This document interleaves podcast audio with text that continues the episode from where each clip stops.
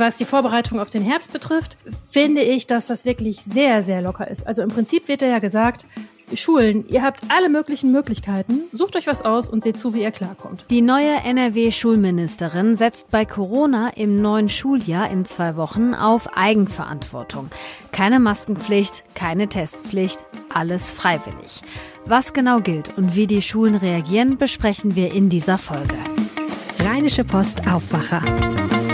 News aus NRW und dem Rest der Welt.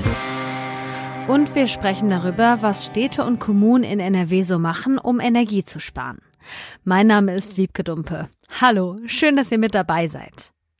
Und hier kommen die Meldungen aus der Landeshauptstadt von Antenne Düsseldorf. Hallo Wiebke, wir sprechen heute über eine neue Gastro-Kampagne in Düsseldorf. Dann schauen wir uns die Situation für Mieter in unserer Stadt an und dann sprechen wir noch über eine Protestaktion von 50-50. Eine neue Kampagne soll Menschen Lust machen, einen Job in der Gastrobranche anzutreten. Nach gut zwei Jahren Pandemie fehlen den Düsseldorfer Betrieben viele Mitarbeiterinnen und Mitarbeiter. Die Kampagne hat der Hotel- und Gaststättenverband zusammen mit der Arbeitsagentur und Düsseldorf Tourismus ins Leben gerufen. Antenne Düsseldorf-Reporter Dennis Grollmann mit den weiteren Infos. Die Kampagne will ehemalige Mitarbeiter reaktivieren und auch Quereinsteiger für die Branche gewinnen. Fotomotive zeigen typische Situationen aus diesen Jobs, wie zum Beispiel in der Altstadtkneipe oder einem Hotel. Sie sollen online und auch als Plakate für die Jobs in der Gastroszene werben. Freie Stellen gibt es im Service, in der Küche, an der Rezeption, aber auch in Führungspositionen. Bundesweit sind laut DEHOGA durchschnittlich 15 Prozent in der Pandemie in andere Branchen gewechselt. Die Stadt muss besser kontrollieren, ob Vermieter sich an die Mietpreisbremse halten. Das fordert der Düsseldorfer Mieterverein. Der Vorsitzende des Vereins, Hans-Jochen Witz, geschätzt, dass rund ein Drittel aller Angebotsmieten in Düsseldorf gegen die Mietpreisbremse verstoßen. Eigentlich müsste die Stadt sich das angelegen sein lassen, dass gegen die Mietpreisbremse verstoßen wird. Sie kann das nicht alleine den betroffenen Mieterinnen und Mietern überlassen. Die sind nämlich sehr zögerlich, diese Bremse zu betätigen, gerade dann, wenn es systematisch und flächendeckend ist. So etwas äh, kann man nicht äh, dauerhaft hinnehmen. Im Vergleich zum ersten Halbjahr 2021 sind die Angebotsmieten dieses Jahr um rund 7% gestiegen, so Witzke weiter. Vor allem für Menschen mit geringem Einkommen seien diese Preise nicht zu stemmen. Er fordert deshalb, die Stadt müsse dringend mehr geförderte Wohnungen bauen und bei der Beratung von Wohngeld unterstützen. 50-50 hat mit einer Protestaktion auf die steigenden Lebensmittelpreise in unserer Stadt aufmerksam gemacht. Das Motto der Aktion heißt, das Geld ist alle. Die stark gestiegenen Lebensmittelpreise seien besonders für sozial schwache Menschen belastend, sagt 50-50 Streetworker Oliver Ongaro. Wir haben hier vor dem Rathaus in Düsseldorf äh, an die 100 leere Tüten aufgebaut. Da steht drauf, das Geld ist alle, symbolisch für die Menschen, also die Ärmsten der Armen der Gesellschaft, die sich jetzt schon früher im Monat einfach keine Lebensmittel mehr leisten können. Und dann haben wir uns überlegt, dass wir jetzt schon anfangen, den Druck, den wir in den Hilfseinrichtungen haben, an die Politik, an die Öffentlichkeit weiterzugeben. In Zukunft plant 50-50 noch weitere Aktionen, um auf die aktuellen Probleme aufmerksam zu machen. Seit 1995 unterstützt 50-50 obdachlose Menschen in unserer Stadt, zum Beispiel mit einem Straßenmagazin. Und soweit der Überblick aus Düsseldorf. Mehr Nachrichten gibt es auch immer um halb bei uns im Radio und rund um die Uhr auf unserer Homepage antenne düsseldorf.de und natürlich in der Antenne Düsseldorf App. Vielen Dank nach Düsseldorf. Noch haben die rund zweieinhalb Millionen Schülerinnen und Schüler in NRW Ferien, aber in knapp zwei Wochen, da geht der Unterricht wieder los. Gestern hat die neue CDU-Schulministerin Dorothee Feller gesagt, wie die Corona-Regeln dann aussehen werden. Und da gucken wir jetzt drauf mit Sina Zerfeld aus der Landespolitik-Redaktion der Rheinischen Post. Hi Sina. Hallo. Was gilt denn jetzt nach den Ferien für alle, die dann wieder in die Schule müssen? Für alle gilt, alles ist freiwillig. Super. ja, und zwar sowohl für die Lehrkräfte als auch für die Schülerinnen und Schüler, also einfach für alle, die zur Schulgemeinschaft gehören. Am ersten Schultag, da soll den allen einmal ein Testangebot gemacht werden. Also zum Schulstart soll in den Klassen das Angebot gemacht werden, dass alle sich einmal testen dürfen. Das ist freiwillig, aber das können auf jeden Fall alle machen. Die Schulministerin empfiehlt, dass Masken getragen werden in der Schule, aber auch das ist freiwillig. Und getestet wird in, im Folgenden zu Hause. Das Land stellt über die Schulen den Familien Tests dafür zur Verfügung, aber es soll nur noch dann getestet werden, wenn es dazu einen bestimmten Grund gibt. Also wenn zum Beispiel in der Familie jemand an Covid erkrankt ist oder wenn jemand Symptome hat, dann soll getestet werden. Das machen die Familien, die Schülerinnen und Schüler, die Kinder, die Jugendlichen machen das eigenständig, bevor sie morgens zur Schule gehen. Und wenn der Test negativ ist, dann sind sie auf jeden Fall in der Schule willkommen. Aber auch das, wie gesagt, ist eigenverantwortlich. Mhm. Wenn man jetzt krank in der Schule sitzt, äh, hustend und keuchend, dann wird einem in der Schule auch nochmal ein Corona-Test angeboten. Und da ist es so, es gibt die Möglichkeit, das hat das Schulministerium extra nochmal klargestellt. Also wenn ich jetzt wirklich äh, hustend in der Schule sitze und ich weigere mich aber so einen Test zu machen, dann können die Lehrkräfte oder kann die Schulleitung solche Schülerinnen und Schüler vom Unterricht dann ausschließen zum Schutz aller anderen. Aber das ist natürlich das äußerste Mittel. Es gab ja vorher aus der Opposition, ich glaube von der SPD auch, eine Forderung, flächendeckend zu testen. Warum wird das jetzt nicht gemacht? Genau, also die SPD, die hat gesagt, wir wollen das zumindest in den ersten zwei Wochen, damit in diesem Zeitraum dann klar ist, dass sich da keine Infektionen ausbreiten.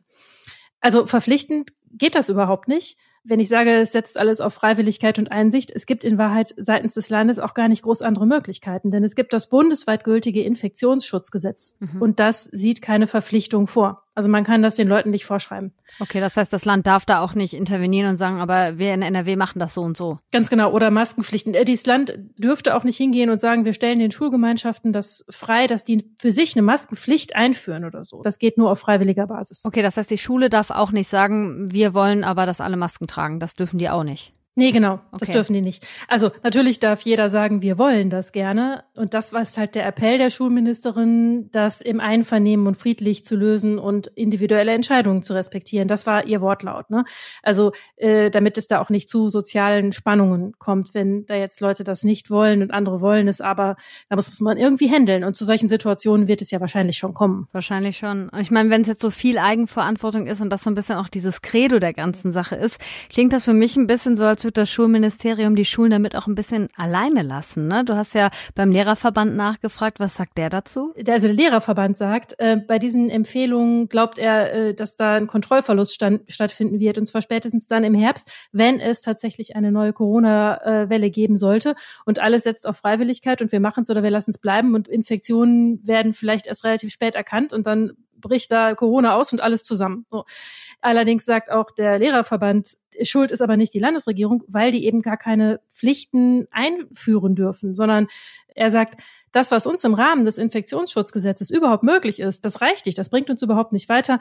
Also der Präsident des Lehrerverbandes NRW sagt, er, er hielte das, was der Bund hier mache, für eine absolute Katastrophe und unverantwortliche Politik. Also der hat da ziemlich scharf geschossen. Mhm. Feller hat auch gesagt, ihr oberstes Ziel ist es, dass der Präsenzunterricht durchgängig aufrecht erhalten wird. Jetzt stecken sich aber gerade wieder viele Leute mit Corona an und das betrifft natürlich auch Lehrkräfte. Wie will sie gewährleisten, dass das auch funktioniert? Gibt es da Strategien? Haben die Schulen irgendwie was an der Hand? Es gibt ein Handlungskonzept Corona. Darin sind eine Reihe von Vorschlägen, von Möglichkeiten aufgeführt, äh, wie man mit einer Situation umgehen kann, wenn es plötzlich äh, explodierende Infektionszahlen gibt. Da sind alle möglichen Optionen genannt. Also zum Beispiel können Schüler auf andere Lerngruppen verteilt werden oder man kann Klassen temporär zusammenlegen. Ähm, auch Unterrichtsangebote auf Distanz können gemacht werden. Das geht bis dahin, dass vorgeschlagen ist, dass man ja in Schüler eigenverantwortlich lernen lassen kann in größeren Räumlichkeiten und dass zur Aufsicht nicht unbedingt nur Lehrkräfte da sein können, sondern Eltern können helfen, äh, städtische Mitarbeiter könnten sogar helfen, also Mitarbeiter des Trägers, das sind normalerweise bei Schulen die Städte und Gemeinden. Also das sind allerhand Möglichkeiten und naja, da sollen die Schulen jetzt selber überlegen, wie sie da am besten zurechtkommen und sollen sich, sie sind jetzt dazu gehalten, Konzepte erstellen für den Fall der Fälle, wenn allzu viele Lehrkräfte infiziert sind, wenn der normale Unterricht mit normalen Vertretungsregelungen, wenn das nicht mehr funktioniert, dann sollen sie ein Konzept dafür haben, wie sie dann vorgehen. Da gibt es allerhand Möglichkeiten und jede Schule kann sich das selbst überlegen, wie sie da am besten durchkommt. Wie ist denn dein Blick da drauf? Also wie schätzt du das ein? Ist es sinnvoll, das so zu machen? Ist ja schon auch ein bisschen anderer Weg. Immerhin hat Feller jetzt viel früher kommuniziert, was sie sich überlegt hat, als ihre Vorgängerin. Aber ich frage mich halt, kann man das alles damit halten? Ist das wirklich sinnvoll, so in, in den Schulbeginn zu starten? Also ich glaube, es kann zu schwierigen Situationen führen, ähm, weil einfach in der Klassengemeinschaft, das ist ganz natürlich und das ist immer so, wo Menschen zusammenkommen. Manche werden es äh, ernster und gewissenhafter betreiben. Den Corona-Schutz werden immer ernsthaft sich testen oder dafür sorgen, dass in den Familien ernsthaft getestet wird und andere werden das sehr viel lockerer sehen. Und das kann zu Schwierigkeiten führen.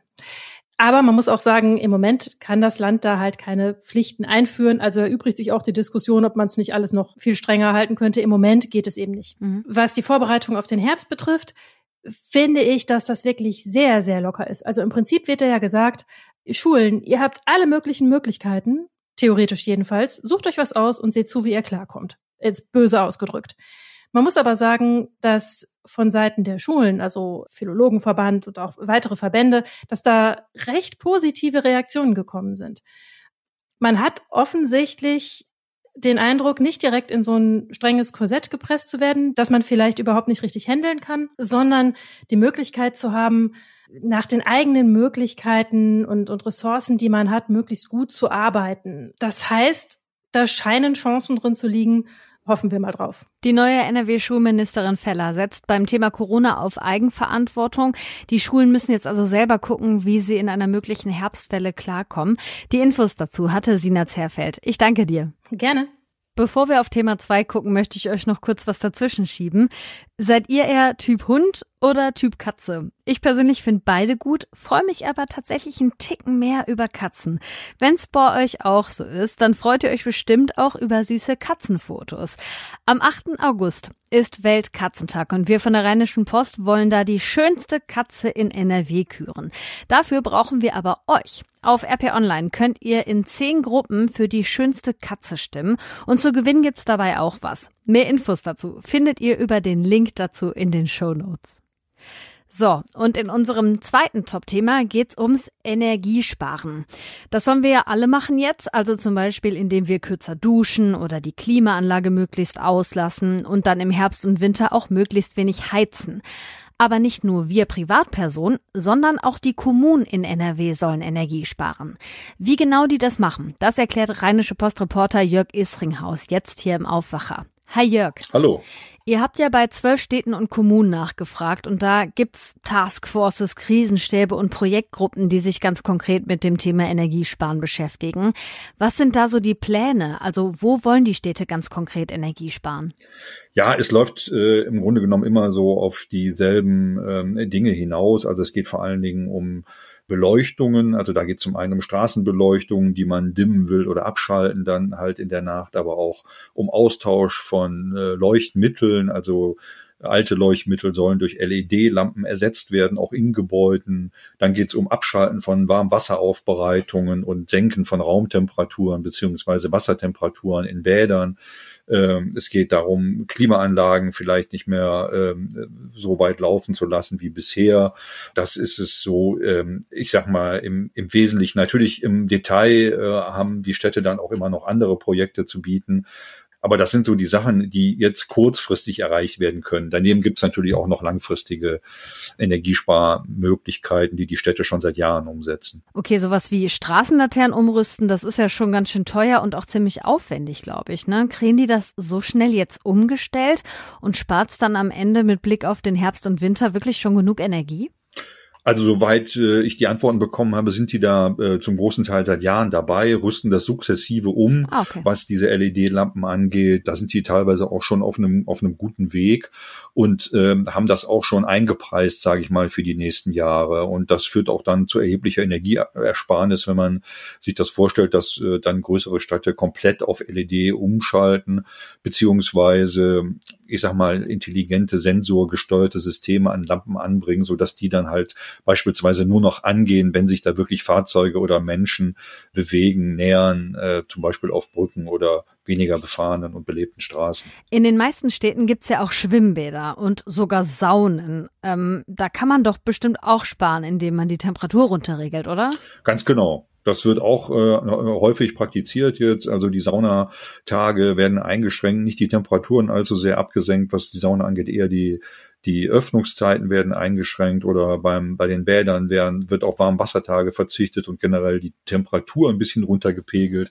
Machen aber auch nicht alle Städte mit. Manche sagen auch, ja, äh, wir müssen eigentlich gewährleisten, dass jetzt nach Corona äh, zum Beispiel die Kinder wieder schwimmen lernen können und da können wir die Temperatur minimal absenken, weil es einfach dann nicht mehr angenehm ist für die Kinder, da im Wasser unterwegs zu sein. Und die sagen, der Spareffekt ist äh, da jetzt auch nicht so riesig. Wenn wir hier jetzt über ein bis zwei Grad sprechen, lohnt sich das dann wirklich oder ist das eher symbolisch zu verstehen? Also so nach dem Motto, schaut mal her, wir Städte, wir sparen jetzt auch Energie. Also ich glaube schon, dass es ein bisschen was bringt, auf jeden Fall, aber es ist auf der anderen Seite symbolisch. Man muss das sehen, da wird ein Zeichen gesetzt eigentlich dafür, dass äh, gespart werden muss, dass alle mit anpacken müssen und das geht ja auch gerade darüber, wenn man zum Beispiel repräsentative Bauwerke nicht mehr die ganze Nacht anstrahlt. Aber es sind letztendlich ganz viele kleine Bausteine, Bausteine, die am Ende dazu führen, dass das dann auch was bringt. Also es ist sozusagen der Anfang.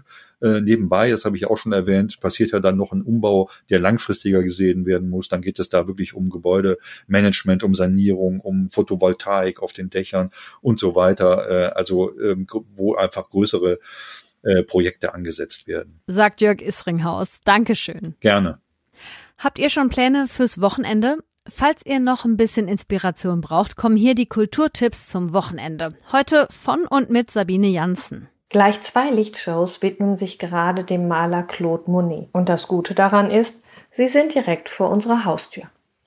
Das Technikum in Mülheim an der Ruhr zeigt noch bis 18. September Monets Garten. Und im Gaskessel Wuppertal heißt es bis Ende des Jahres Monet, Rebell und Genie. Immersive Lichtshow ist der Terminus technicus für die 3D-Events, die Pinselstriche durch Pixel ersetzen. Die Besucher tauchen ein in Farben und Klängen wie in einer Badewanne. Es sind begehbare Bilder, eine meditative Traumreise und ein Kulturkurztrip, alles in einem. In Mülheim gehen die Besucherinnen und Besucher durch drei Erlebnisräume. Ein Atelier, einen Garten, der Monets berühmter Gartenlandschaft in der Normandie nachempfunden ist, und durch einen Showroom.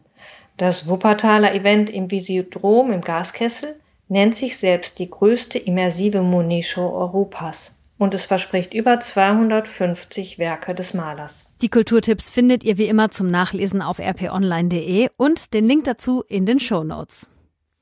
Und hier kommen noch ein paar kurze Meldungen für euren Freitag. Wer öfter am Hauptbahnhof in Münster unterwegs ist, hat ab heute wieder kürzere Wege. Die Ostseite des Bahnhofs wird wieder geöffnet. Fünf Jahre wurde da ein neues Gebäude gebaut. Viele Reisende mussten lange Umwege in Kauf nehmen, um zu ihrem Zug zu kommen. Die Agentur für Arbeit stellt heute die Arbeitslosenzahlen für Juli vor. Im vergangenen Monat war die deutlich nach oben gegangen, weil zum ersten Mal auch die ukrainischen Geflüchteten mit in die Statistik eingeflossen sind. In Ingolstadt wird heute das Urteil erwartet in einem Prozess um die Gendersprache. Ein VW-Mitarbeiter hat Audi verklagt, weil der Autohersteller in Dokumenten geschlechtergerechte Sprache benutzt. Der Kläger fühlt sich in seinen Persönlichkeitsrechten verletzt, unter anderem, weil in einer E-Mail an ihn zum Beispiel der Unterstrich benutzt wird, um zu gendern. Das würde ihn stören. Seine Anwälte sehen in diesem Prozess einen Musterfall, der auch über Audi hinaus wirken könnte. Die Richter sagen aber, nee, nee, es geht hier nur um einen Einzelfall. Und hier kommt noch ein Hinweis. Am Sonntag ist das Finale der Fußball-EM der Frauen und Deutschland steht da gegen England auf dem Platz im Wembley Stadion in London vor rund 90.000 Fans. Ich sag mal, Daumen sind fest gedrückt. Zum Schluss noch schnell das Wetter. Der Tag heute wird eher grau und nass. Vor allem im Süden und Osten von NRW kann es auch mal Gewitter geben, teils mit stürmischen Böen. Ab und zu guckt auch mal die Sonne durch die Wolken. Dazu maximal 23 bis 27 Grad, auf den Bergen bis 20 Grad. Samstag dann mit ähnlichen Temperaturen, aber überwiegend trocken und auch die Sonne kommt da mal durch. Am Sonntag wird's noch einen Ticken wärmer, im Nordwesten kann es auch mal regnen. Das war der Aufwacher am Freitag, den 29. Juli 2022. Ich bin Wiebke Dumpe und ich wünsche euch ein tolles Wochenende. Macht's euch schön. Mehr Nachrichten aus NRW gibt's jederzeit auf RP Online. rp-online.de